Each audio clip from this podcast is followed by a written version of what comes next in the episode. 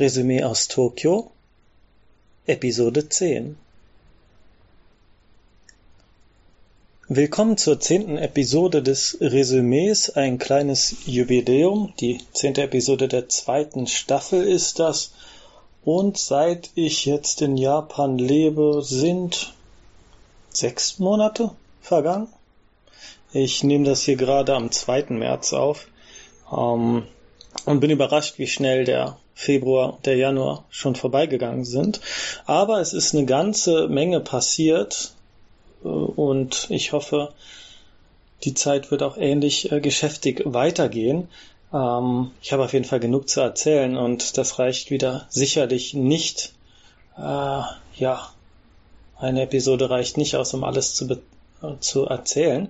Äh, ich möchte ein bisschen die Hörer mobilisieren und deswegen geht's heute mal in der Themenwahl etwas gewagter zu.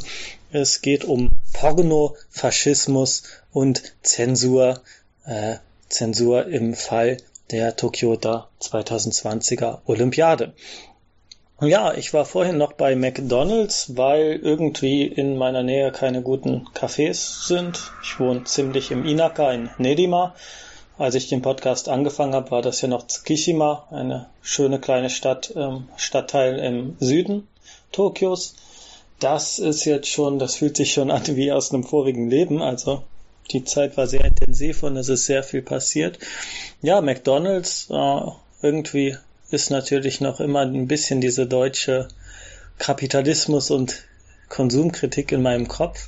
Aber was ganz interessant ist, ist nun mal, dass sich, ja, dass diese Fastfood-Ketten quasi so den öffentlichen Raum stellen. Also es gibt halt relativ wenige Plätze in Japan, in denen man einfach so sich hinsetzen kann ne, und was weiß ich, Hausaufgaben machen oder ne, wofür, wofür äh, man immer auch öffentliche Räume benutzt. Das gibt's relativ selten und dann geht man halt zu Meckes, äh, kauft sich einen Kaffee oder ein Eis und sitzt da zwei, drei Stunden.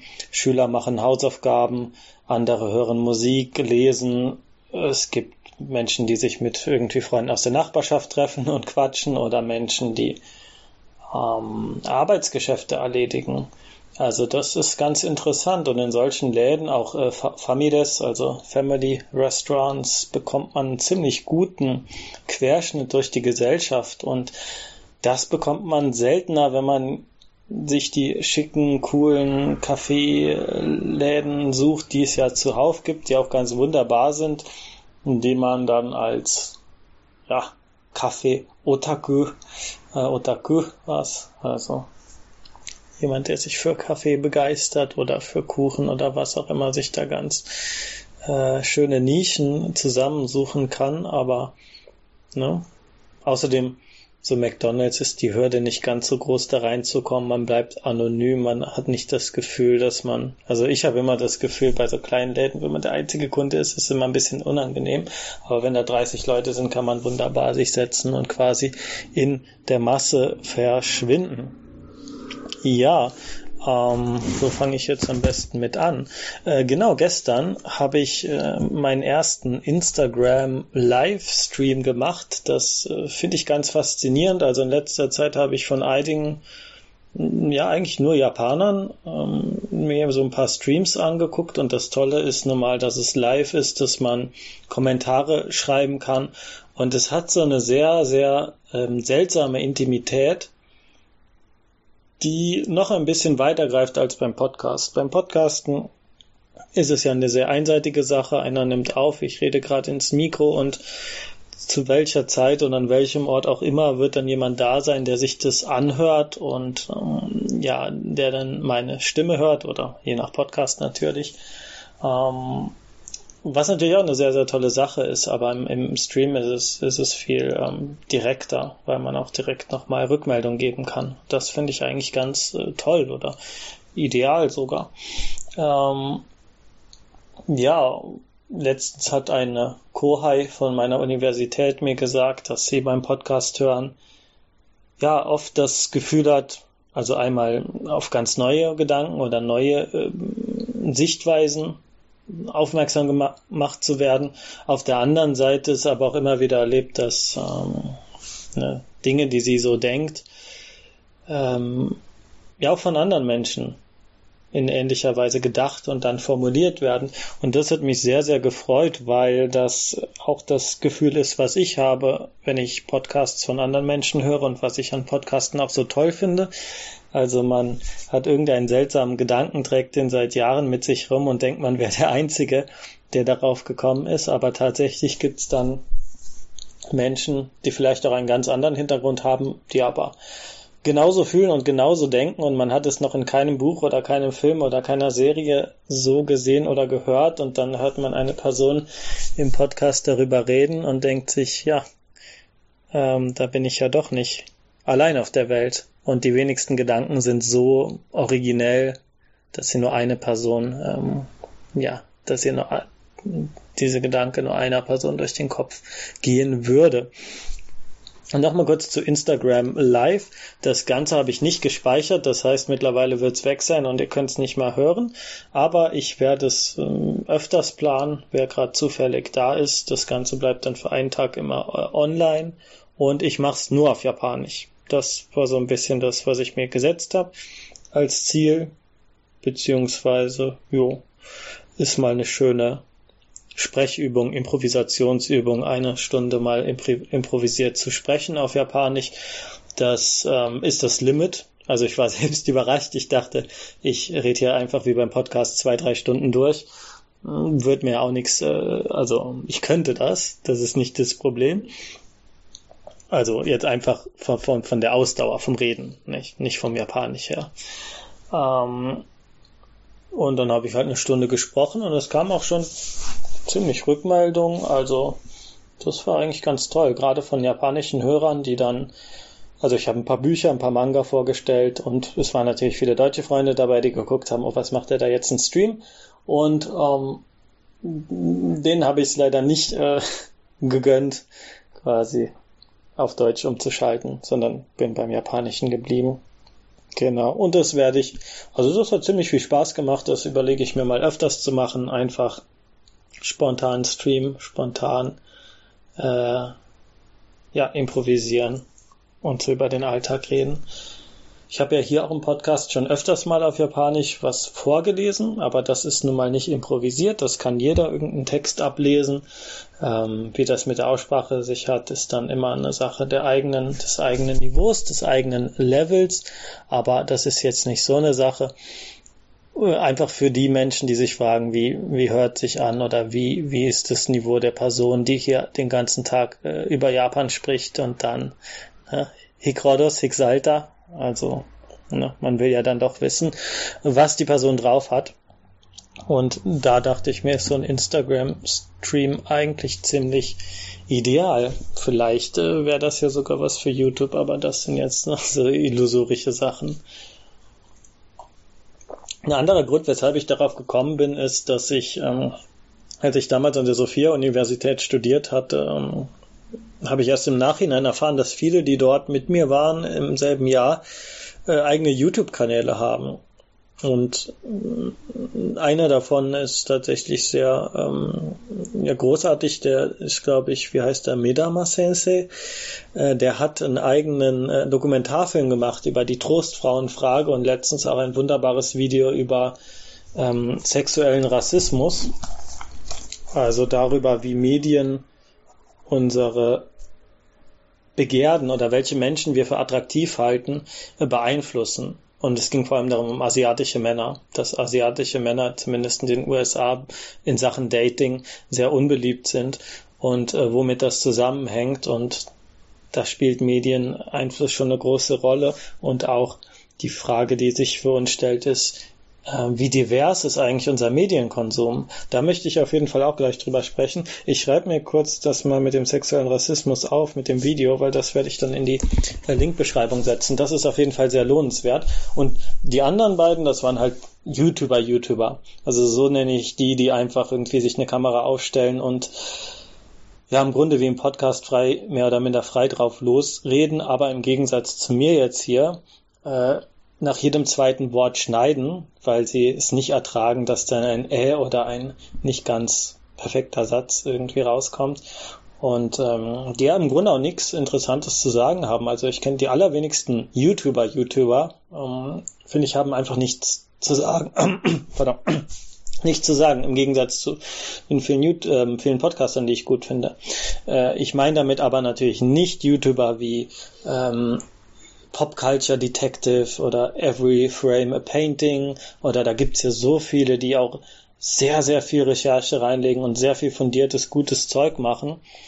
Ähm, die meine ich nicht. Ich meine wirklich die, die irgendwie da sich eine Kamera aufstellen und nichts zu sagen haben und äh, vollkommen langweilige Personen sind und meistens dann ein Publikum von 13-, 14-Jährigen haben, aber äh, das ist dann noch zu verzeihen. Aber da war halt eine dabei, äh, die, die hat, macht halt Videos über Japan ziemlich erfolgreich, also diesen typischen, was darf man in Japan, was nicht, wo geht man hin, äh, was, also eine Touristenorte und so. Diesen ganzen total langweiligen Kram für Menschen, die irgendwann mal nach Japan wollen oder davon träumen. Gut, der Traum wird jetzt immer realistischer, dass man einfach einmal im Jahr rüberfliegt und äh, ne, kann man, das ist mittlerweile, wird ja auch Tourismus, wird ja auch sehr gefördert von japanischer Seite. Das ist jetzt nicht mehr so wie ja noch vor Jahrzehnten, als das so ein Lebenstraum war. Oder zumindest als ich aufgewachsen bin und jung war, da war irgendwie die, die Vorstellung, nach Japan zu fliegen, ähm, vollkommen äh, illusorisch. Das war, das war nichts wirklich Greifbares, nicht? Naja, auf jeden Fall habe ich mir dann diesen YouTube-Kanal mal ein bisschen angeguckt, der wurde mir vorgeschlagen, dann habe ich gemerkt, hm, ich kenne die Person, ja, die ist zwar tatsächlich an derselben äh, Uni wie ich, auch wenn nicht so viel Kontakt persönlich bestand, aber und, und dann kam natürlich das, das große Video, äh, in der die Person dann auch Japanisch äh, spricht. Ich werde es euch ersparen, ich werde es äh, hier nicht teilen und nicht näher auf persönliche Details eingehen. Aber das war schon sehr, ich will jetzt nicht zu fies sein, weil äh, es ist nie nett, über Menschen, sich über Menschen lustig zu machen, die eine Fremdsprache lernen, äh, wir haben alle immer, äh, ja, sind alle auf verschiedenen Sprachniveaus und jeder äh, ist irgendwo im Prozess und weit von der Perfektion und Menschen, die daran arbeiten, das, sich darüber lustig zu machen, gerade was immer billig ist, sich über Aussprache lustig zu machen, was gerade im Japanischen schlimm ist, weil man mit der Aussprache als jemand, der die Sprache lernt, komplett auf sich allein gestellt ist. Ich hatte das Glück, jetzt ein Seminar zu belegen, aber bis dahin ähm, habe ich das noch nie im Unterrichtsbereich wirklich, dass ne, da mal drauf geachtet worden wäre. Die Lehrbücher helfen da auch relativ selten. Also das, das ist äh, immer billig, so eine Kritik. Aber äh, ich will trotzdem ein bisschen dissen, weil ich mir denke, da ist eine Person, die irgendwie 13.000 oder was, vielleicht übertrieben, aber auf jeden Fall mehrere tausend äh, Views pro Video hat und in gewisser Weise ein Sprachrohr für Japan ist und sich als Japan-Experte äh, ähm, ja nicht selbst bezeichnet, aber da zumindest das vertritt. Und dann war das so ein zwei, drei Minuten Video, in der die Person dann auf Japanisch gesprochen hat und nach jedem Satz geschnitten. Also jetzt nicht dieses YouTuber schneiden, sondern wirklich, man hat gemerkt, sie hat erstens jeden Satz abgelesen und dann danach noch einen Schnitt gemacht. Also noch nicht mal fließend. Also das Niveau war so gering, dass er noch nicht mal fließend ablesen konnte. Geschweige denn einfach improvisiert mal ein bisschen was äh, zu sagen.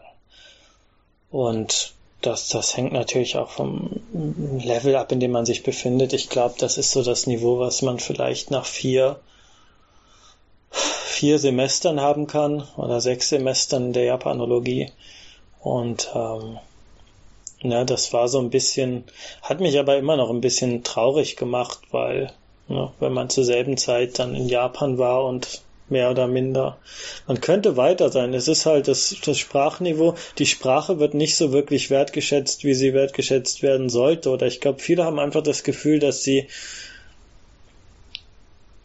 ähm, nicht den Anspruch, die Sprache zu perfektionieren oder zumindest mal so Japanisch sprechen zu können, wie man sich oder sich so ausdrücken zu können, wie man sich im Englischen ausdrückt. Und ich frage mich immer, wieso sollte das nicht möglich sein? Natürlich ist es wesentlich schwerer als äh, für uns äh, als deutsche Muttersprache, als im Englischen. Natürlich ist es so. Aber ähm, wieso gibt man schon vorher auf oder redet sich irgendwie ein, es sei unmöglich, anstatt sich einfach weiter, weiter anzustrengen?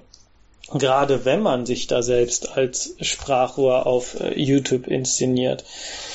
Ähm, finde ich, finde ich traurig, ja. Und natürlich ist ein bisschen, ja, Neid will ich es nicht nennen, aber ne, natürlich erreicht man mit so einem Video wesentlich mehr Leute als mit so einem winzigen Podcast. Vor allem dadurch, dass ein Podcast halt so eine magische, magische Mauer hat, die wirklich nur Podcast-Hörer und Podcaster erreicht. Es ist so ein bisschen wie bei der Dichter-Community vielleicht, obwohl die wahrscheinlich noch ein bisschen kleiner ist. Aber das macht ja auch das Intime und das Schöne aus. Ne? Also ich werde jetzt, glaube ich, keine Angst haben müssen, dass die besagte Person das hier hören wird, auch wenn es frei verfügbar ist. So ist das nur mal mit Podcasten. Ja, ich trinke mal kurz was. So, Porno. Nein, ähm, fangen wir erstmal mit, mit Olympiade. Ich bin gerade an einem Forschungsprojekt beteiligt über die Olympiade 2020 in Tokio. Und ähm, ja, sehr, sehr spannend. Also das, der Forschungsband, also der Information, wie, soll ich es nennen? Es ist ein Band zur Olympiade für den ähm, normalen Konsumenten, also nicht rein akademisches Publikum, sondern wirklich, wenn man wissen will oder wenn man was über Japan anhand der Olympiade 2020 lernen will. Der soll nächstes Jahr erscheinen, sobald das Ganze offiziell und ähm, ja, sobald es da Informationen zur Veröffentlichung gibt, werde ich euch, euch das natürlich mitteilen und auf Twitter und überall die Werbetrommel äh, leit, ähm, trommeln, Werbetrommel rühren, schlagen, wie sagt man? Egal. Ähm, weil ich da auch selbst äh, wahrscheinlich was unter meinem Namen veröffentlichen darf. Und da habe ich äh, viel äh, Recherche in letzter Zeit betrieben. Also ich bin die ganzen Asahi Shimbun, äh, Nihon Keizai Shimbun, also zwei der großen Tageszeitungen in Japan, bin ich die gesamte Berichterstattung durch die äh, Internetarchive, durch meinen Online-Account durchgegangen, was ganz spannend war, zum Beispiel zum Thema Volunteering, also Freiwillige. Und Japan hat ja 110.000 ähm, das Ziel gesetzt, sich 110.000 ähm, Freiwillige anzuwerben. 30.000 für die Stadt, die dann als City Cast, also Cast ist auch so die Bezeichnung vom Disneyland, das hat man nachher so entschieden, damit es irgendwie schick und cool klingt. Die Uniformen waren so furchtbar, dass die Gouverneurin gesagt hat, nee, das machen wir nochmal neu, da hat auch keiner Lust mitzumachen.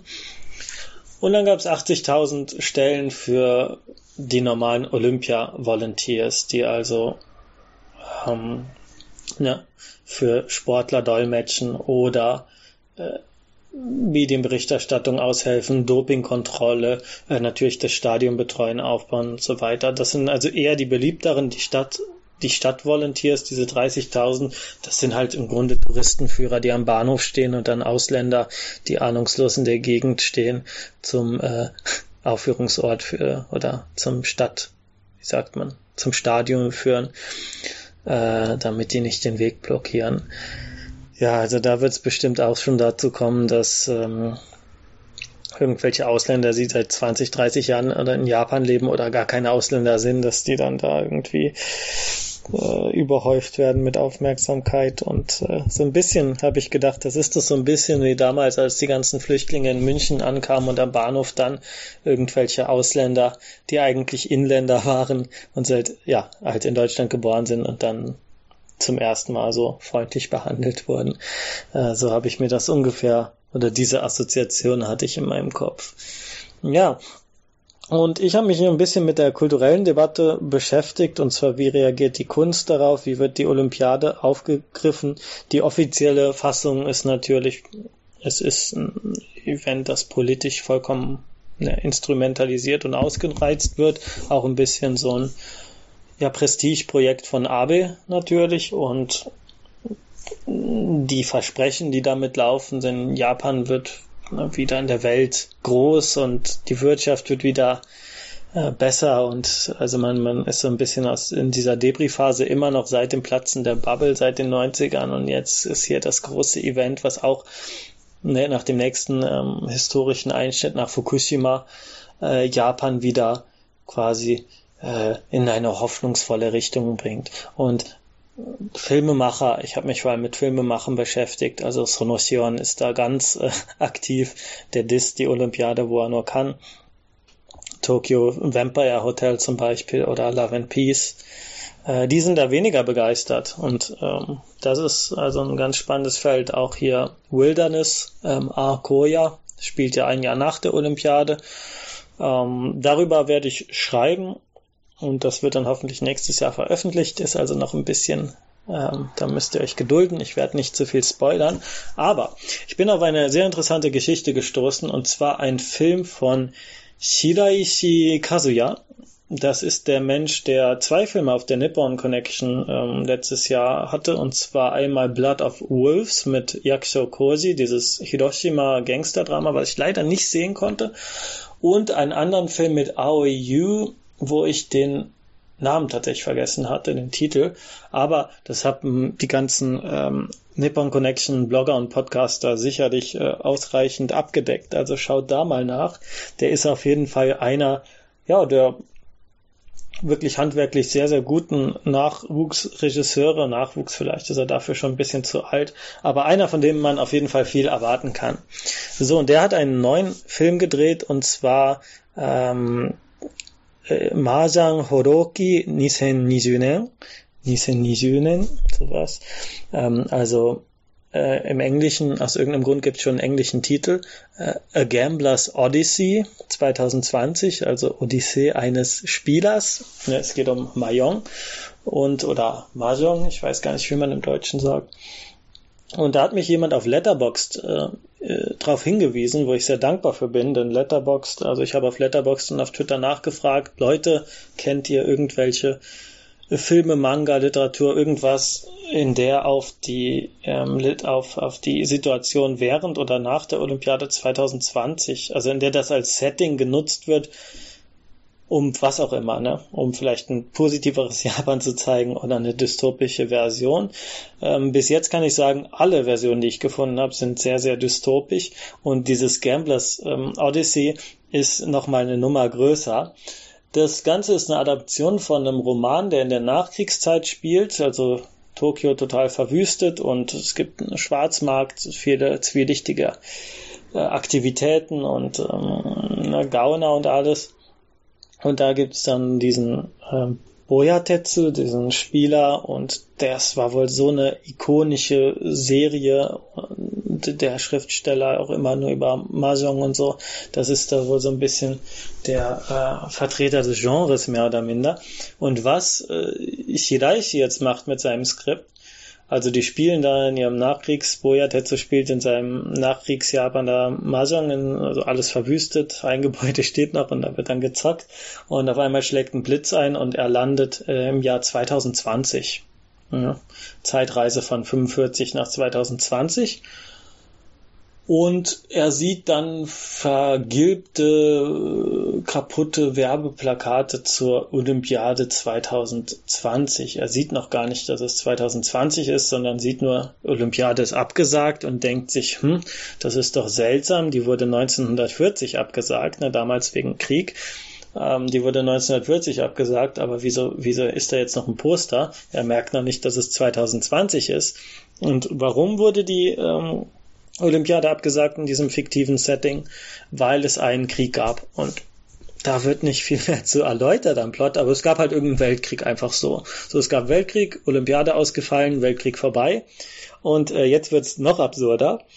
Äh, Japan will jetzt mit einer Mahjong-Olympiade wieder weltweit zu Ruhm geraten, und zwar indem es künstliche Intelligenz, also Roboter mit künstlicher Intelligenz, äh, natürlich weiblich und in total hautengem Anzug, wobei man da nicht von Haut sprechen kann.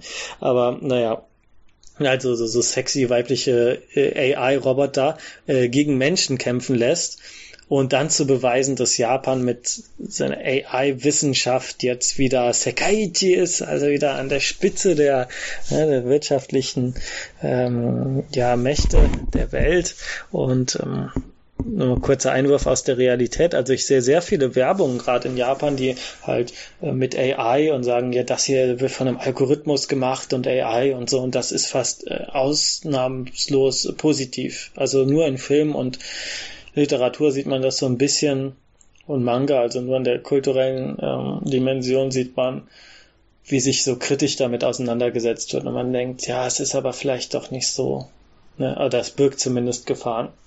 Na, wie dem auch sei. Also das ist so das äh, Setting. Ich habe mal den Manga gelesen, der tatsächlich schon äh, gerade äh, ja ver veröffentlicht wird. Und das ist ganz absurd. Also ich hoffe, das wird mindestens so absurd wie der äh, große Klassiker The Legend of Koizumi, in dem der, also ein Manga, in dem der ehemalige Premierminister ähm, äh, Koizumi Junichiro gegen verschiedene Politiker, Kim Jong-un, Mao, George Bush, äh, Putin, gegen alle kämpft, sogar gegen Hitler. Also es ist, ist ganz absurd. Wer das noch nicht gelesen hat, unbedingt. Ich schreibe es mir auch kurz auf. Legend of Koizumi. Naja, ähm, warum ich jetzt über diese, diesen Film so lange spreche, es hat einen folgenden Grund. Der sollte letzten Dezember auf dem Internationalen Filmfest in Macau ausgestrahlt werden. Als einziger japanischer Film und als Weltpremiere. Und plötzlich wurde es abgesagt. Ne? Und die Begründung, die offizielle war, äh, der Film sei zu gewalttätig und zu erotisch was schon mal sehr interessant ist, weil was ist das für ein Filmfestival, das solche äh, Bedingungen, also dann könnte kein Sonosion-Film und kein äh, Lars von Trier und nix könnte auf einem internationalen Filmfest laufen. Also das ist vollkommener Unsinn. Von japanischer Seite habe ich dann gehört und gelesen, dass ähm, Macau als Stadt des Glücksspiels ähm, nicht wollte, dass durch den Film das Image des Spiels negativ beeinträchtigt würde. Was auch vollkommen Unsinn ist, weil der Film oder zumindest der Manga, was ich bis jetzt gelesen habe, äh, das ist natürlich, da geht's nur darum, wie geil Mahjong ist und, und äh, das ist jetzt nicht, äh, also dass das den Ruf des Spiels äh, in, ins Negative rückt. Im Gegenteil denke ich eher, dass das Leute dazu motiviert, die denken dann, boah, geil, Mahjong, kann man ja mal lernen. Ne? Ich weiß die Regel nicht. Ich weiß aber, dass an meiner Uni ein paar da immer spielen. Ähm, naja, so, das ist dann passiert und dann ähm, habe ich alle Nachrichten durchgeschaut und teilweise wurden Sachen zensiert, ähm, also die wirklich gelöscht wurden. Da muss ich im Webarchiv gucken und habe aber immer noch nicht viel mehr rausgefunden, weil das, was gestrichen wurde, nicht wirklich viel inhaltlich wiedergegeben hat. Aber äh, alles, was in diesem Filmfest zur äh, Verbindung stand, wurde nicht ähm, ja, veröffentlicht und unterdrückt, unterbunden, ähm, damit das einfach nicht mehr in die Öffentlichkeit gerät, weil das Filmfest will natürlich sich nicht dem Vorwurf der Zensur ausgesetzt sehen. Aber was jetzt genau der Grund war, das ist immer noch ähm, nicht bekannt. So, dann ging es weiter am 31. Januar, also ne, dieses Jahr, letzten Monat, jetzt schon vorletzten Monat, wurde der Regisseur Shiraishi und der Hauptdarsteller Saito Takumi, der anscheinend ein sehr populärer Schauspieler ist in Japan, ich kenne ihn nicht, aber ich habe ja auch keinen Fernseher, ähm, die wurden vorgeladen für ein ähm, in, ins Parlamentsgebäude und mussten dann von irgendeinem so Verband, also von Politikern der Liberaldemokraten, ähm, mussten sie diesen Film zeigen. Und ähm, offiziell hieß es dann ein Treffen zum Austausch äh, der Meinung. Also es war ganz klar ein Anschiss. Äh, wie könnt ihr es wagen, hier in einem Film zu zeigen, dass die Olympiade, auf die wir hier seit acht Jahren hinarbeiten, äh, einfach abgesagt wird? Acht Jahre ist ein bisschen viel. 2013 wurde es bekannt gegeben, 2012 vielleicht. Ne? Das hat die halt so angepisst, dass sie einfach diesen äh, den Regisseur dann vorgeladen haben und die haben einen richtigen Denkzettel bekommen. Darüber wurde auch tatsächlich berichtet, also was so die Politiker davon gedacht haben. Da war dann eine Frau dabei, die hat dann gesagt, ja, auch ich als Frau interessiere mich jetzt so für Mahjong und so, wo sie diese Hausfrauenposition rausgebracht hat. Ich mir denke, ja, Gottes Willen. Ne, und dann, dann, als es um diese, also im Film werden den Leuten My Number Chips eingesetzt, also ID-Chips, in denen dann alle Daten miteinander äh, also abrufbar und verknüpft sind. Da gab es ja in Japan so ein bisschen Skandal. My Number haben sich viele äh, Anwälte gegen gewehrt. Also, dass quasi alle Daten miteinander verknüpft sind, ähm, Gesundheitsdaten, Versicherungsdaten und so. Ich weiß gar nicht, wie genau das ablief. Ich habe damals, als ich 2015 in Japan war, auch so eine Bescheinigung bekommen, aber die einfach ignoriert, weil ich ja jetzt auch nicht wirklich Staatsbürger werden, also in naher Zukunft werde. Und da hat dann ein Politiker gesagt, ja, das ist zwar ein bisschen gruselig, aber man will ja auch international mithalten und eine wirtschaftliche Effizienz und so ein Kram. Ja, und da denkt man wirklich, um Gottes Willen, äh, habt ihr die Satire nicht verstanden? Das ist, das ist ja äh, in Sonochions äh, Vampire Hotel, wenn man sich die hier Reden des Premierministers äh, anhört, äh, kommt genau dasselbe. Also wir davon eine freie Verteilung von ID-Chips an die Bürger. Also in diesem Bereich wird halt, also im Film wird diese Vorstellung, dass dass Japan in eine Art äh, totalitären Überwachungsstaat äh, verwandelt wird oder sich entwickelt, die wird da greifbar gemacht. Also ich denke, da hat man auch ein bisschen China als direktes ja, Beispiel vor Augen. Und äh, der jetzigen Regierung wäre jetzt auch ziemlich viel zuzutrauen. Naja. So, was ist dann passiert? Äh, als Ergebnis von diesem Treffen durften, durfte der, der also der, der Film darf nicht mehr ähm, für Journalisten oder Testpublikum, ähm, Publika aufgeführt werden, was ja unüblich ist. Ne? Normalerweise dürfen dann Journalisten das vorher schauen, bevor der Film ähm, startet, damit die schon mal äh, Werbung oder schon mal Rezensionen schreiben können. Ja? Äh, Start ist übrigens der 5. April, soweit ich weiß, wenn es nicht abgesagt wird. Ich hoffe wirklich, dass es nicht abgesagt wird und ich kann es mir auch ehrlich gesagt nicht mehr vorstellen. Aber die dürfen das halt nicht mehr in dem Sinne den Film bewerben. Und der offizielle Twitter-Account hat äh, hier ein Schloss, der ist nicht mehr öffentlich. Also muss man sich mal vorstellen, ein, ein öffentlicher, ein offizieller Werbeaccount, der nicht öffentlich ist. Vollkommen absurd. Auf jeden Fall habe ich den jetzt ähm, mal eine also Follower-Anfrage gestellt und die wurde auch akzeptiert. Und dann habe ich mir das so ein bisschen angeschaut und äh, da haben sie auch getwittert darüber, wie sie vorgeladen wurden von einem Parlamentsgebäude. Äh, und haben das dann ein bisschen ironisch dann als unerwartete Weltpremiere bezeichnet, hätten jetzt auch nicht gedacht, dass das in einem Vorführungssaal des japanischen Parlamentsgebäudes und nicht, ja, wie erwartet auf dem Filmfest in Macau gezeigt wird. Ähm, seitdem wurde nur noch damit geworben, dass der Film den äh, Fundoshi Award bekommen hat, was ich auch sehr seltsam fand, weil also Fundoshi ist diese traditionelle japanische Lendenschurz und da gibt es anscheinend einen Award, der jedes Jahr verteilt wird und im Film trägt jemand, weil Zeitreise, ne, aus, aus 45 war das noch nicht so unüblich, trägt der Hauptdarsteller das und das muss wohl so sexy sein, dass sie ihn dann ausgezeichnet haben. Aber da frage ich mich, wie sind sie denn an die Bilder gekommen, wenn die nicht ausgestrahlt werden dürfen oder nicht äh, an die Presse weitergegeben werden kann. Das ist noch so ein bisschen ein Rätsel. Und dann wurde damit geworben, dass dann ein, ein Fernsehtalento, also ein, ein C-Promi, B-Promi, wo ich glaube, sie ist schon ziemlich berühmt, ähm, Becky, wer Fernseh guckt in Japan, der kennt sie 100 pro, ich habe keine Ahnung. Äh, die spielt da den Cyborg, die künstliche Intelligenz. Und äh, mit solchen Sachen wird dann halt geworben, aber nicht damit, dass das jetzt eine krass geile politische Satire oder so sei. Äh, da hält man sich jetzt bedeckt und sagt, nee, da, im Film gibt's halt irgendwie einen Typen mit einem Lendenschurz und boah, ist das geil und schaut euch das an. Und ähm, die Verschwörungstheorie oder die ziemlich, ja, naheliegende Theorie ist ganz einfach, dass, ähm, dass äh, die japanische Regierung davon Wind bekommen hat und dann gesagt hat, oder dann das Filmfest halt kontaktiert hat und gesagt hat, ne, ihr strahlt das hier nicht aus. Das ähm, wirft ein schlechtes Bild oder ein Licht auf die Olympiade. Das lasst ihr mal schön sein. Ähm, werden wir vielleicht mal in ein, zwei, drei oder zehn Jahren, fünf Jahren erfahren, was die Wahrheit ist, aber im Moment sieht's nicht so aus und es ist ziemlich klar, also die haben, der Shiraishi hat einen ziemlichen Denkzettel verpasst bekommen und hofft jetzt nur noch, dass die ganze Arbeit nicht umsonst war, dass der Film ausgestrahlt wird. Der Manga, wie gesagt, den kann man schon über Amazon anlesen, ist jetzt in 13 Kapitel raus. In irgendeiner Mahjong-Zeitschrift wird er veröffentlicht, ja.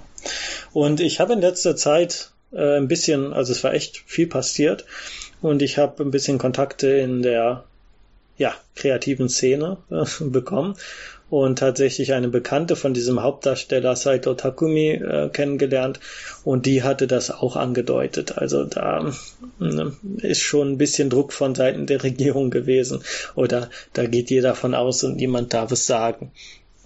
Aber umso wichtiger und umso besser finde ich, dass äh, wirklich jetzt so viele Menschen, bei, äh, so viele im Filmbereich, aber auch Theater, Theater vor allem ist, ist sehr stark, äh, politisches Bewusstsein entwickeln. Und ich glaube, das wird auch weiter steigen. Also jemand wie Shiraishi, der könnte auch seine Action-Sachen machen oder unterhalten, hat ja auch dieses ähm, äh, Nihon de Ichiban Yabai Yatsura, also halt krasse Polizei-Actionfilme oder so, der ist jetzt nicht, ne, der kann halt seine Actionfilme machen, gute Unterhaltung und dann sind alle froh. Der, der muss da jetzt keine irgendwie politischen Botschaften unterbringen, aber fühlt sich als Kunstschaffender oder als, äh, ne, als, als äh, Filmschaffender doch irgendwo ja, ähm, mehr oder minder dazu verpflichtet oder dazu, ne, dass ähm, da äh, nicht, äh, nicht zu schweigen in der ganzen Sache. Und ein ja, Counternarrativ, eine Alternative zur offiziellen Regierungsmeinung äh, oder zur Regierungspropaganda, wie man es jetzt nennen will, äh, zu bringen.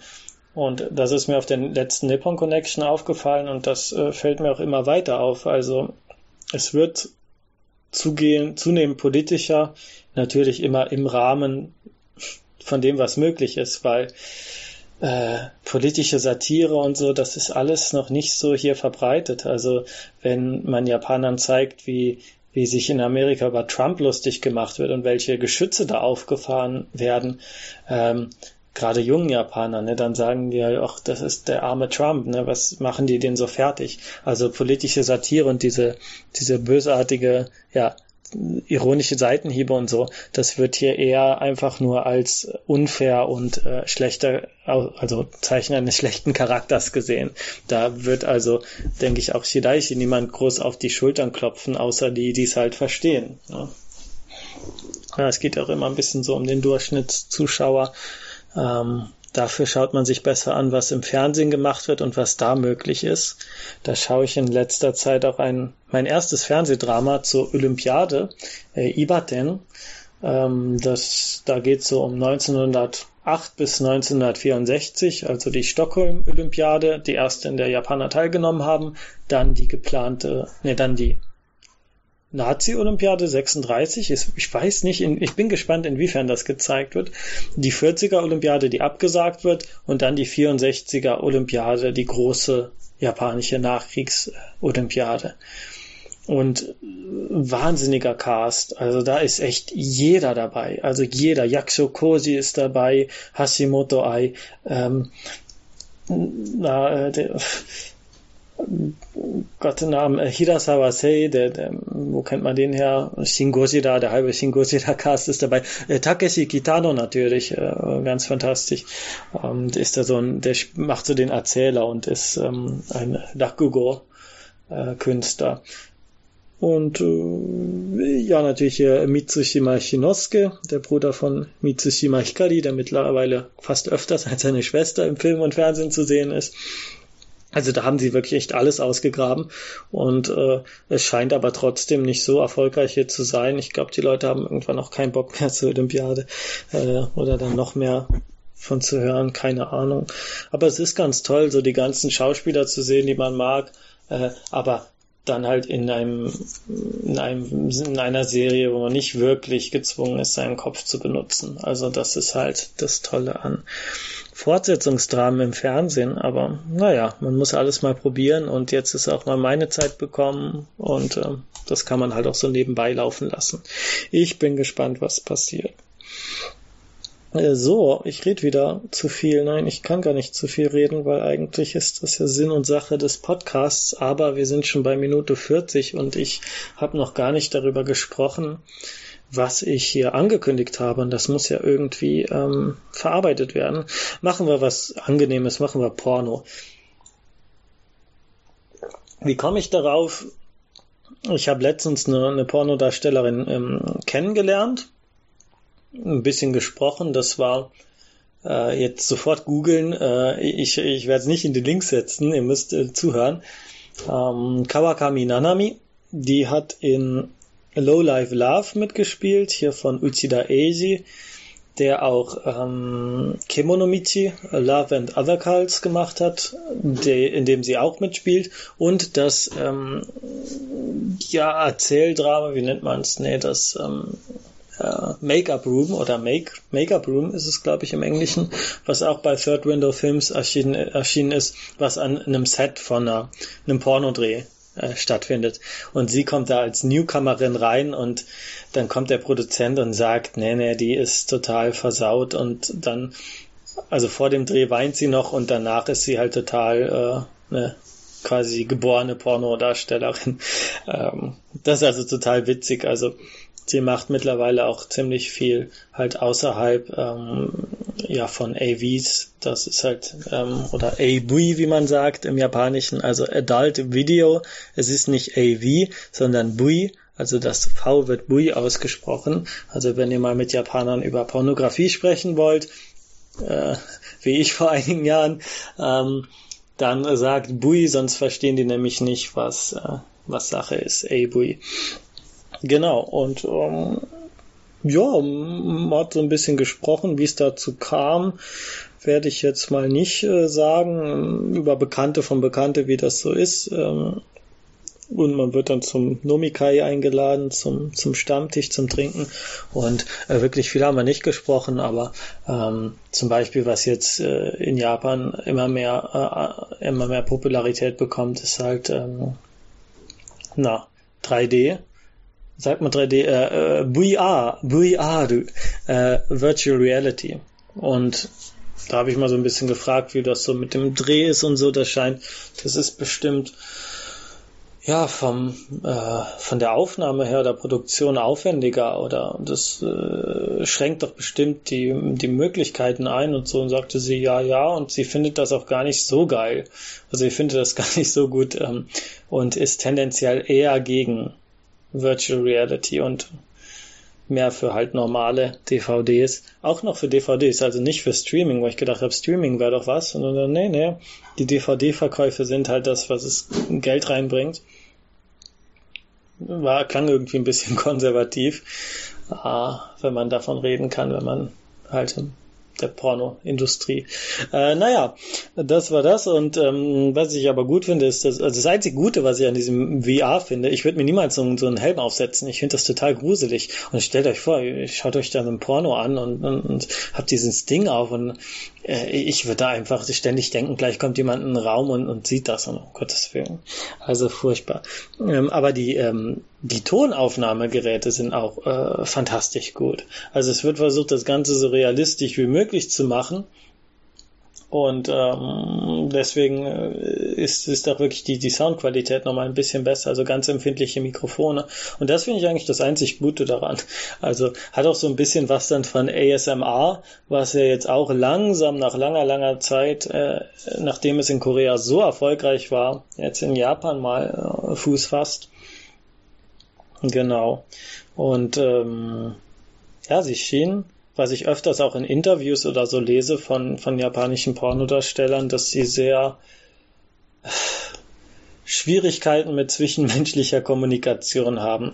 Also so in ihrem Alltagsleben oder so sehr, sehr große Schwierigkeiten haben, ähm, ja, mit Menschen zu kommunizieren oder irgendeine, man braucht halt den, den Kanal oder die Bühne oder was auch immer, äh, wie das halt auch bei Schauspielern eine andere Gattung ist, ähm, Theater und was auch immer, äh, dass man quasi dann diese Bühne braucht, um zu kommunizieren, weil man es auf normalem Wege nicht wirklich kann.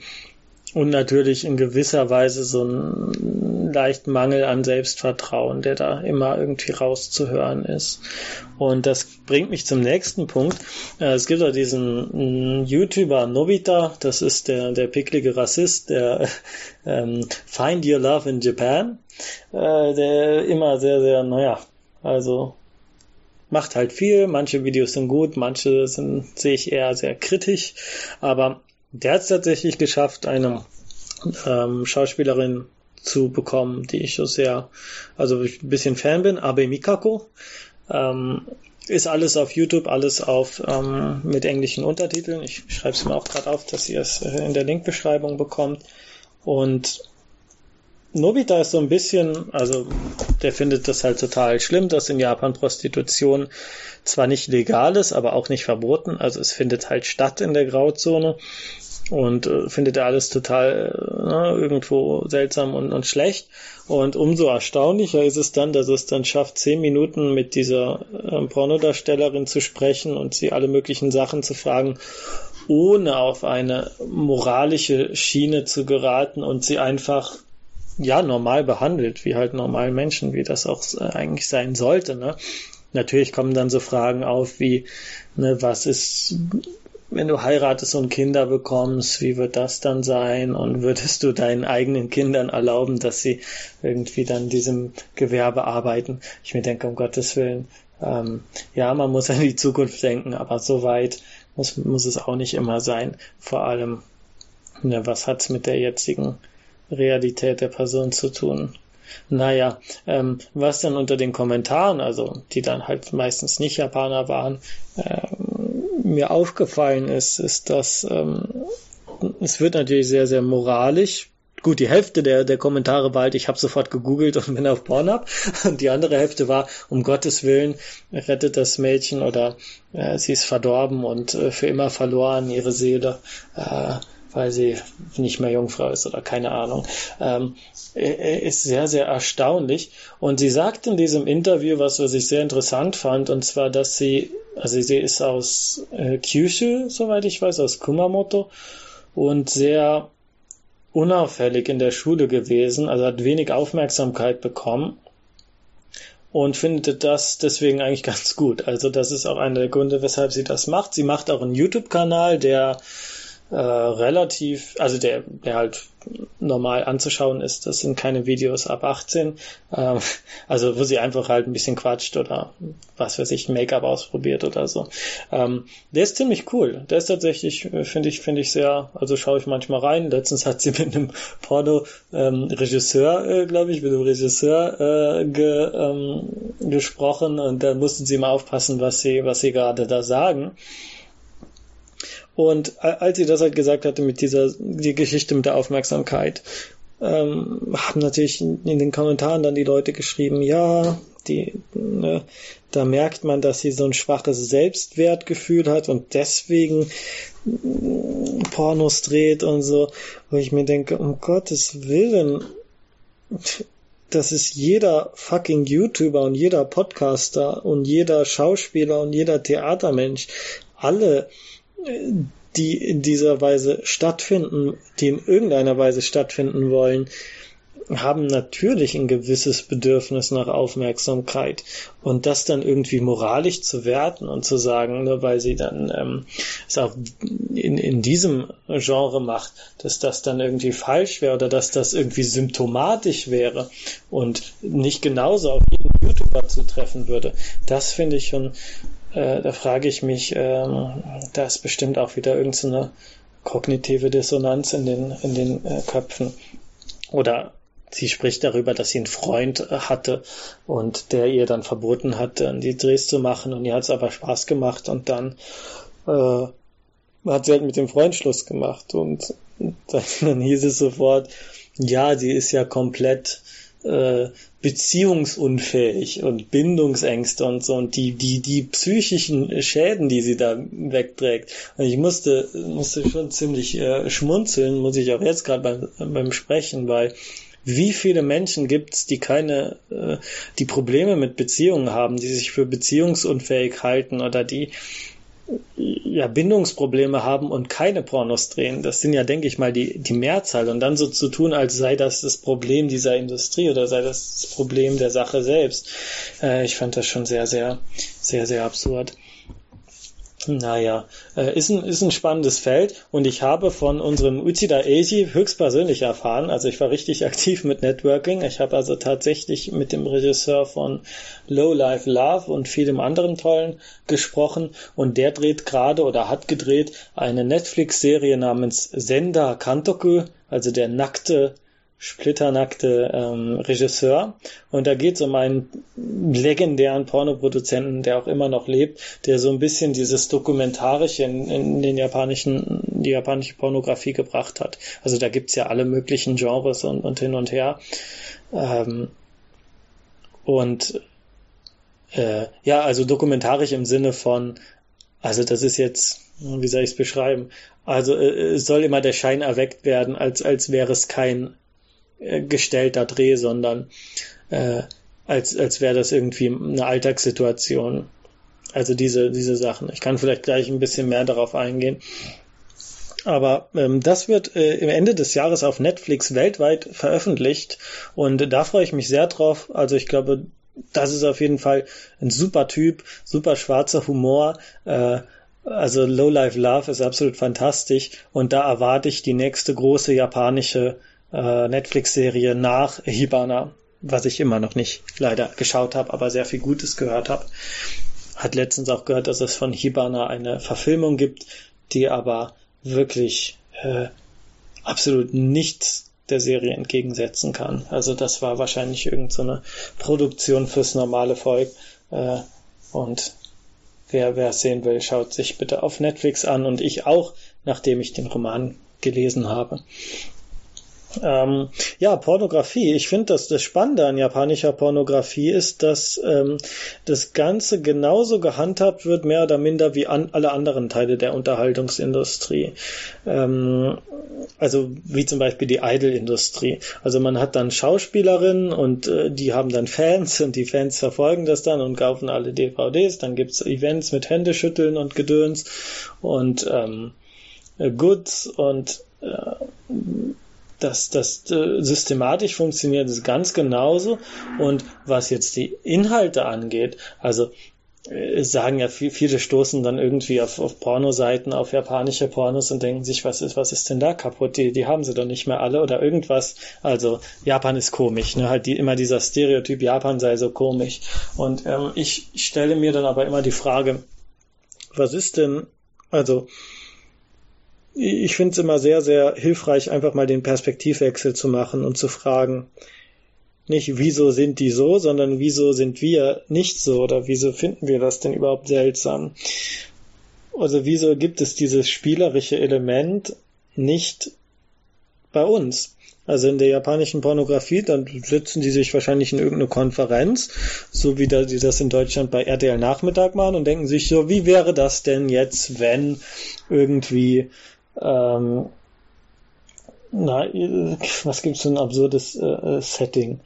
Muss ich mal überlegen. Genau, wie wär's, wenn jetzt einfach aus der Wand irgendwelche männlichen Genitalia wachsen würden und, und so. Also kann, kann, oder ähm, was auch ganz beliebt ist, ist zum Beispiel, dass die Zeit anhält. Also ein Setting, in der die Zeit angehalten wird und dann wird halt da äh, gemacht, was äh, gemacht werden muss. Ähm, solche Sachen, die werden sich heute einfach ausgedacht. Das ist so ein bisschen, also das sind halt Sachen oder Ideen, die kommt man auch bekommen, wenn man Manga liest. Und die werden dann einfach dann ähm, in, in, auf die pornografische Dimension übertragen. Und da ist quasi keine Schere im Kopf, die sagt, ne, das geht nicht oder es, es ist nicht diese moralische Kategorie. Wobei ich nicht sagen will, dass das in Japan das Pornografische so einfach ähm, also natürlich gibt's da, ne, wer, wer, wer in diesem Geschäft arbeitet, natürlich gibt's da ganz viele Geschichten von Menschen, die dann ihre ganzen sozialen Kontakte und zur Familie und alles verloren haben, weil die das nicht ne, akzeptieren konnten. Ne, das, das ist nicht so, als wäre das da akzeptiert. Aber wenn erstmal, wenn man erstmal da drin ist und sagt, man dreht ein Porno, wozu braucht man dann diese Schere im Kopf, die sagt, das ist dreckig und unmoralisch und ähm, äh, solange man irgendwie ein paar nackte Menschen zeigt, wird sich schon verkaufen. Äh, Japaner gehen da wirklich dann mit dieser mit derselben Art ran, wie, wie sie Manga zeichnen, wie sie Filme und, und, und Serien machen, sagen, wir müssen das jetzt irgendwie interessant und spannend machen, einfach um auf dem Markt interessant zu bleiben. Das äh, finde ich, finde ich da auffallend und da ähm, äh, ich weiß nicht. Also ich, ich äh, halte mich da gerne mit moralischen Urteilen ein bisschen zurück. Äh, ne? In Korea ist es nochmal ganz anders. Da sind die ganzen Pornoseiten auf dem Internet einfach ähm, verboten, weil äh, ne, der Staat verbietet. Da, da, da hat man halt nicht nur eine, also die buddhistische und die christliche, ich, ich gehe jetzt mal einfach davon aus, dass die christliche Religion nach amerikanischem, nach evangeli evangelianischem, wie sagt man, äh, ne, nach dem amerikanischen Vorbild sehr stark vertreten ist. Und ähm, da hat es eine moralische Dimension und deswegen müssen sie sich halt K-Pop-Musikvideos angucken, um sich einen runterzuholen. Naja, das äh, ist jetzt meine Theorie, weshalb K-Pop so beliebt ist.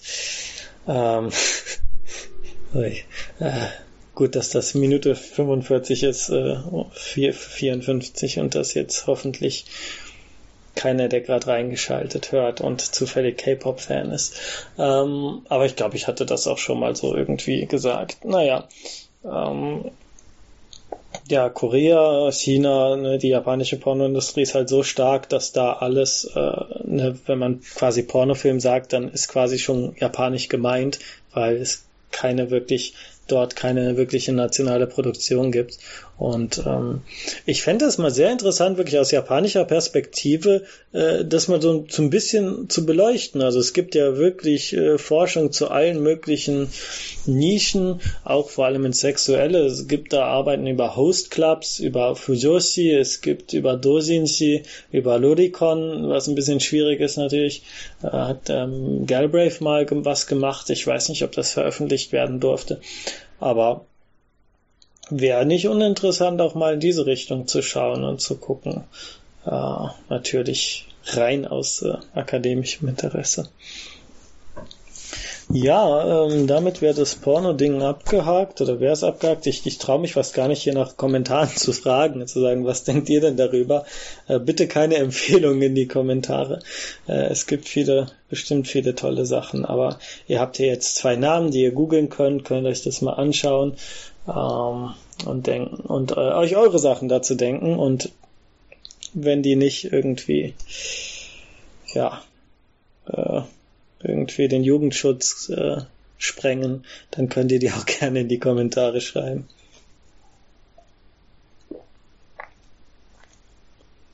So, ich hatte äh, Faschismus angekündigt. Ich möchte ein paar Worte zum ähm, Shingeki no Kyojin Attack on Titan sagen, die Spoiler gefüllt sind.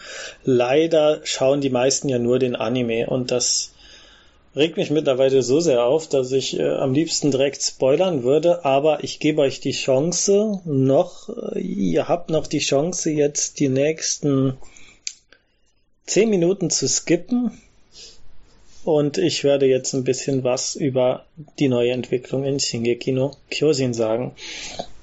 Äh, Twitter, Twitter-Leser wissen mehr. Ich habe schon mal getwittert und zwar, dass äh, in der neuen Entwicklung in Shingeki no Kyojin äh, quasi die japanischen Figuren mit äh, den jüdischen Opfern des Holocaust gleichgesetzt werden und die ähm, ja feindlichen das feindliche Imperium mit den Amerika also die Amerikaner quasi in diesem Universum mit den äh, Nazis äh, und das ist natürlich äh, die, die japanische Selbstopferstilisierung in größter Reihenform. Man ist äh, quasi das Opfer der Nazis, aber in Wahrheit war man quasi auf Nazi-Seite. Und das ist äh, so widerlich und so gruselig. Also ich lese Shingeki eigentlich nur noch, um, um zu sehen, wie schlimm wird's und wann wird diese Doppeldeutigkeit endlich abgelegt und ist eindeutig.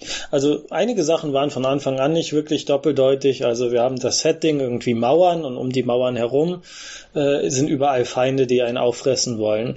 Natürlich ist es Japans Insellage und umgeben sind von äh, Amerika, Amerika nicht wirklich gerade, aber vor allem China und Nordkorea sind gemeint. Ähm, ne? Und man kämpft quasi dafür, sich nach außen äh, militärisch stärker zu werden, um, um sich nach außen zu verteidigen. Äh, und nur die Mauern sind es quasi noch, die einen schützen. Das ist so das Grundsetting. Das ist schon sehr implizit, äh, ja, ziemlich krass. Aber was dann passiert ist im großen Plot-Twist in Band 19 oder Ende 18, ist, dass es die Menschheit gar nicht ausgestorben ist, sondern sich diese Mauern auf einer Insel befinden. Also unsere Protagonisten sind quasi in einer Mauer gefangen auf einem Inselstaat und drumherum entwickelt sich die ganze Welt weiter. Also eindeutige Parallele zu Japans Abgeschiedenheit in der Edo-Zeit. Und ähm, die, das Land ist halt technisch komplett zurück. Und ähm, dann wird darauf angespielt, dass diese Bevölkerung auf dem Staat, also die sich in Titanen verwandeln können, ähm, quasi eine homogene Gruppe ist, die, die, die durchs Blut verbunden ist und deswegen haben sie die Fähigkeit, sich als ähm, ja, in Titanen zu verwandeln. Also homogener Staat, die heißen dann zwar alle irgendwie Jäger und Ackermann und so weiter. Ackermann ist tatsächlich dann im Setting äh, ein anderer Stamm, aber das ist, ist jetzt tut jetzt nichts zur Sache. Äh, die sehen halt aus wie Europäer, aber gemeint ist, es sind also es sind quasi die Japaner in diesem Universum oder zumindest die Identifikationsfiguren. Äh, wie das halt nicht selten in Anime ist, dass dann äh, Leute irgendwie von Lohenheim heißen und in Wahrheit ne, äh, wie dem auch sei. Also die Welt außerhalb hat sich weiterentwickelt und da gibt es dieses äh, große äh, Imperium Mali, was sich, was ähm, Ghettos hat, in dem auch ähm, ja Menschen dieses dieses Titanenstamms äh, mit Armbändern und alles, also es ist hundertprozentige Anspielung an die jüdischen Ghettos, äh, die dort äh, ja gehalten werden quasi, weil sie die Fähigkeit haben, sich in Titanen zu verwandeln und deswegen als Kriegswaffen eingesetzt werden. Also die halten die quasi am Leben gefangen in ihren Ghettos und äh, nutzen sie nur noch für, für militärische Zwecke. Und dieses Imperium ähm, hat halt äh, die Macht bröckelt zwar, aber es ist die größte Militärmacht und äh, es gibt da ein ganz großes Geflecht an ja, verschiedenen Staaten und so weiter und dann Machtgebilden und das ist eigentlich auch ganz spannend und ganz schön alles geschrieben. Aber ähm, ne, sie sind halt die, die, die ähm, diese Minderheit in einem Ghetto unterbringt und äh, ganz schlimm behandelt und äh, äh, ja ständig ähm, Menschen aus diesem Stamm oder aus ne, dieser Ethnie oder wie man es nennen mag, ähm, ja, verhört, umbringt auf schlimmste Weise und so. Und ähm, diese Implikation, die das hat, ne, wie gesagt, also die Implikation, dass dieses homogene Volk, was ja nicht anders konnte und was einfach historisch so getrieben wurde und so weiter, dass das äh, ja sich mit dem mit den Japan also dort gleichgesetzt wird, das ist so problematisch und so gruselig und auch irgendwie widerlich, weil die meisten das einfach auf der ganzen Welt lesen und denken, die kein wirklich kritisches Bewusstsein haben, lesen das und denken halt geil. Und da gibt's halt auch Theorien, äh, habe ich mal gelesen, wenn man jetzt einfach so die Nazis nehmen würde und deren Ideologie und die dann in irgendein Mittelalter-Setting bringen würde und ein bisschen schön ausstaffieren und als coole Helden zeichnen würde, dann würden das die Leute genauso cool finden, ohne es zu merken. Ne? Und das ist halt das, das Gruselige daran. Äh, es gibt noch eine Menge andere problematischer Punkte, die genannt werden. Äh, Geschichtsschreibung, ne?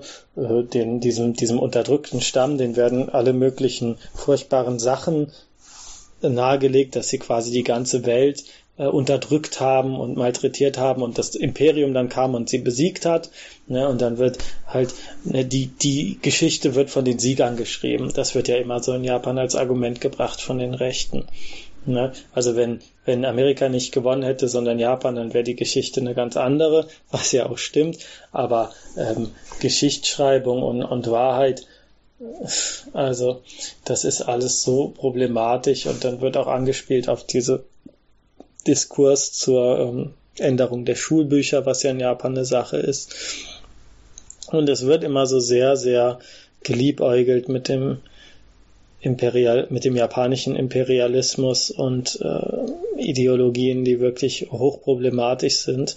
Und Oft auch werden beide Seiten so gebracht und natürlich haben wir auch Protagonisten aus diesem Imperium, mit denen wir sympathisieren können und so weiter. Also es ist immer auf eine Weise noch so ein bisschen ambivalent, aber es ist halt irgendwie so ambivalent wie Mishima Yukio, denn am Ende wissen wir, ähm, wird sich für das Vaterland den Bauch aufgeschnitten und äh, ne, wir wissen, wie die Geschichte geendet ist. Und da ist äh, Shingeki no Kyojin wirklich, also ich lese das mit, mit großer Freude und Spannung, weil ich wissen will, wo geht's hin? Also wie, wie schlimm soll es noch werden? Welche äh, Fässer sollen noch aufgemacht werden in dieser Geschichte? Und ähm, wird's, wird's kritisch? Ja, ich, ich war ja ganz begeistert von diesem, von diesem Twist und von dieser Idee mit der Insel und Japan als, also Eldia ist es ja, äh, als Inselstaat und, und die Implikationen, die das Ganze hat, weil es ja auch wirklich eine Menge an Interpretationen zulässt. Aber allein die Tatsache, dass es eine Interpretation zulässt, die Japan in so einer Weise als, als Opfer der Geschichte und als, ja, man hatte ja nichts anderes, hätte ja nichts anderes tun können, als auf äh, vollen Krieg zu gehen. Das ist halt die, die, ähm, das Narrativ, was da unterstützt wird. Und da bin ich wirklich äh, gespannt, wie das enden wird, aber ich bitte jeden, das mit, mit ähm, maximalem kritischen Bewusstsein zu lesen, denn das äh, ist äh, ne, ein gefährlicher Stoff. Ja, jetzt habe ich äh, doch so ernsthaft es ging über Porno und äh, Faschismus gesprochen. Die 10 Minuten Skip sind auch gleich vorbei. Das heißt, diejenigen, die sich nicht spoilern lassen wollten, die, sie hatten die Chance und können gleich äh, weiterreden. Ähm, zwei Minuten habe ich noch. Was sage ich denn da noch? Also im neuen Kapitel mit äh, Levi, also unserem allerliebsten Mr. kann alles, der oft dafür auch als Figur kritisiert wird, ne, dass er zu stark sei. Und irgendwo finde ich gerade die Kombination Levi und ähm, äh, Mikasa total äh, sinnlos, weil also Mikasa verliert vollkommen ihre Bedeutung, ihre Relevanz. Mittlerweile ist es fast umgekehrt, dass Levi seine äh, Relevanz verloren hat. Und im neuesten Kapitel war es halt die Auseinandersetzung mit äh, Sigu oder Seki ist er, glaube ich, in der englischen Version. Und da äh, sah es für einen kurzen Moment, Moment so aus, als würde er lieber äh, sterben und er hat sich dann da durchgeschnetzelt und äh, den Sack dann doch äh, vernichtet. Und ich fand das eigentlich sogar ganz, ähm, ja, viele haben es kritisiert, weil sie gesagt haben, ähm, der Plot-Armor sei zu stark. Ähm, der lässt einfach seine, seine wichtigsten Figuren nicht sterben in einem Manga, in dem fast alle sterben. Und das sei unrealistisch oder was. Aber ich fand es ganz zufriedenstellend, weil es hat da nicht den Falschen getroffen. Äh, naja, äh, Skip vorbei. Ich habe noch ein, zwei Sachen und dann möchte ich das heute auch ein bisschen früher enden lassen. Ähm, ich kam am Anfang auf Diversität zu sprechen. Kann das sein? Ich, ähm, äh, genau, es ging um, um dieses Video mit äh, sexuellem Rassismus und darüber, ja, wie, wie unsere Wahrnehmung oder unser Medienkonsum das äh, bestimmt oder das prägt, was wir interessant finden. Und deswegen würde ich generell auch mal ein bisschen dazu aufrufen, den eigenen Medienkonsum zu diversifizieren. Es gibt zum Beispiel auf YouTube ganz, ganz viele tolle Anime-Analyse-Videos oder Popkultur-Analyse-Kanäle und da empfehle ich mal den guten Zen Huxtable. Das ist ein ähm, ja, schwarzer YouTuber. Es gibt also auch eine sehr große schwarze Community, die sich mit japanischer Popkultur auseinandersetzt. Ähm, das weiß man nicht, wenn man ständig in seinen was weiß ich, amerikanischen Bubbles bleibt oder nicht. Das ähm, ist ganz interessant. Also da einfach mal den Blick, weil es sind andere Blickwinkel und es sind ganz andere Referenzpunkte und ähm, einfach sich diese Blickwinkel einfach mal zuzufügen, weil man hat's nicht. Also äh, ich hatte es zumindest nicht in meinem, meinem, meinem Feld. Ich habe es halt natürlich über Japan und, und Korea, dass ich dann äh, jede Menge Kanäle und so weiter habe, die, die nun mal nicht Deutsch oder nicht Englisch sind und aus anderen Kulturkreisen stammen und dadurch mein Blickfeld schon mal ein bisschen weiter ist, aber große Teile der Welt weiß ich ja auch nichts von und das finde ich also ganz interessant. Und eine weitere Person, die auf Twitter äh, aktiv ist und die ich absolut großartig finde, weil sie ähm, ja, wirklich sehr bereichernd, immer mit, mit ganz neuen Standpunkten und, und interessanten Sichtweisen mich überrascht hat, ist ähm, Amina Dujan oder Dujan, Dujan, keine Ahnung, sie ist ähm, Afroamerikanerin und das erste schwarze Idol in, ähm, in Japan. Also ich glaube, wir haben ja auch äh, Idol-Fans unter den äh, Hörern Deswegen ähm, sie, sie vielleicht bekannt. Und sie ist, sie ist wirklich, sie ist noch sehr jung, aber schon wahnsinnig, ähm, wie soll ich sagen, einen wahnsinnig äh, scharfen Verstand und, und ähm, beschäftigt sich im Moment gerade mit ähm, Rechten für Sexarbeiter und äh, studiert in London, soweit ich das weiß. Und kommentiert nun mal immer so die Sache, gerade wenn es so Skandale in der Idol-Welt gibt und das finde ich sehr, sehr spannend. Also das sind auch Standpunkte, die kann ich mir nicht als äh, in meiner Identität mit meinem Erfahrungsfeld, äh, die kann ich mir nicht äh, herleiten. Also ich, ich, äh, das geht einfach nicht. Man kann sich nicht äh, eine Schwarze oder eine Frau ähm, in diese Erfahrung, äh, die kann man nicht irgendwie simulieren. Man kann zuhören und versuchen, Verständnis zu entwickeln und ähm, um wirklich zu begreifen, wie, wie äh, Diskriminierungsmechanismen funktionieren, was wirklich auch eine geistige Leistung ist, wenn man selbst Diskriminierung nicht ausgesetzt ist. Also ich bin in Japan keiner Diskriminierung ausgesetzt. Ich wurde einmal, hat mich so ein Opa so, äh, ein Fahrradfahrer hat dann Öl gerufen, aber das war auch schon das Einzige. Ich werde nicht irgendwie von Polizisten auf dem Fahrrad angehalten, nur weil ich äh, schwarze Haut habe oder was. Das ist also eine Sache, die ähm, oder ein Blickwinkel, der sehr wichtig ist und den, den muss, also ich empfehle von jedem, sich, sich das von außen einzufügen, weil das sind Gedanken, auf die man nicht kommt, wenn man nicht selbst äh, äh, was ausgesetzt ist. Genau, also diversifiziert euch und dann ist natürlich meine Bitte an euch, äh, kennt ihr irgendwelche Kanäle von, von äh, Gruppen, die jetzt nicht unbedingt weiße männliche na, wie das halt auch in der deutschen Podcaster-Szene doch relativ äh, prominent oder sehr stark vertreten ist. Ähm, nennt mir andere Blickwinkel äh, in alle Richtungen. Es kann ja alles geben, von dem man halt nichts weiß, wenn man äh, immer wieder im selben Bereich sich bewegt. Also da wäre ich sehr, sehr dankbar für. Ich habe jetzt hier drei ähm, auch eine, eine gebe ich noch kurz, und zwar auf Instagram. Dann habe ich fast alle meine Medien abgedeckt. Ähm, Kata Yamadi heißt die. Und das ist eine Frau, der fehlen die ähm, Beine. Die hat also Beinprothesen und ähm, ist also eine junge, ich glaube, Japanerin. Und sie postet immer wieder Bilder, in denen sie posiert mit, ähm, mit ähm, na, mit, äh, wie, wie nennt man es, künstlichen Armen, künstlichen Beinen, sieht teilweise so ein bisschen aus auch wie, wie Tentakeln und das hat was sehr, sehr Groteskes und das finde ich ganz wunderbar, weil gerade auf Instagram hat man immer diese ganzen Models und alles ist geschön und äh, perfekt und so wie man, ne, also perfekt wie man oder normal, alles natürlich in Anführungszeichen. Und dann ist, ja, sind solche Bilder, die brechen dann mit diesem, mit diesem falschen Ideal und diesem falschen, geschönten Bild einer Normalität. Und äh, das finde ich ganz toll, wenn man sich sowas einfach in seinen Feed einfach reinhaut und dann immer wieder quasi davon, also mich hat's immer wieder losgelöst und losgerissen und ich denke, wow, sie, ähm, ne? Man, man sieht's dann und merkt, ja, es ist, äh, ist nicht so alles wie äh, auf perfekt photoshoppten oder nicht gefilterten oder gefilterten Instagram-Bildern. Ja, mit dem Nichtfilter wird ja auch dann geworben, dass das jetzt authentisch sei, aber authentisch ist nix. Also bitte, das ist doch lächerlich. Genau, das sind jetzt meine Empfehlungen und ähm, was natürlich zum Schluss sein muss, ist äh, Musik.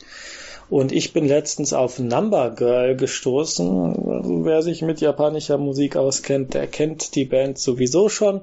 Ich kannte bis jetzt nur Mukai Shutoku, das ist der Sänger, der hat das ähm, Ending-Thema von das Ending-Lied oder das Titellied von Destruction Babies, dem Film, gemacht, den ich nicht sehr gut fand. Den fand ich sehr, sehr platt und äh, ja, also wie nennt man's?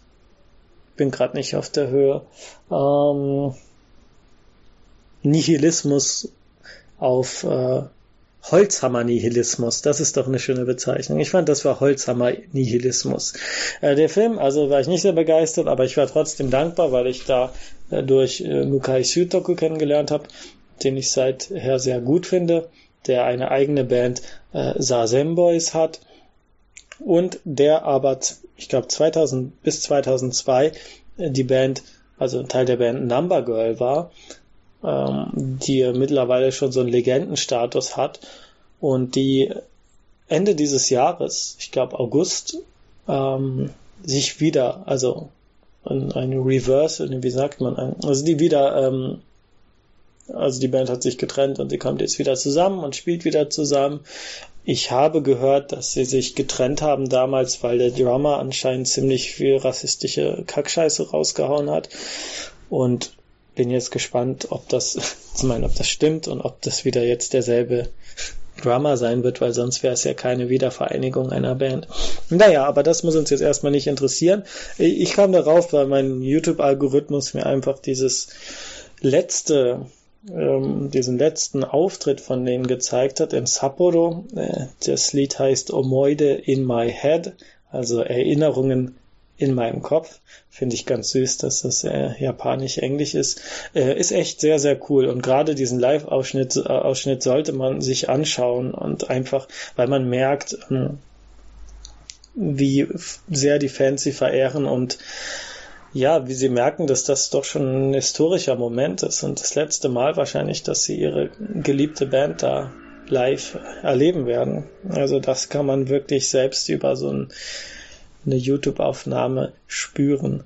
Und ähm, dazu dann das ganze Album äh, Schoolgirl Bye Bye, was auch komplett auf YouTube ist. Wenn ihr die Chance habt, es zu kaufen, dann kauft es natürlich auch. Aber genau, das ist äh, das.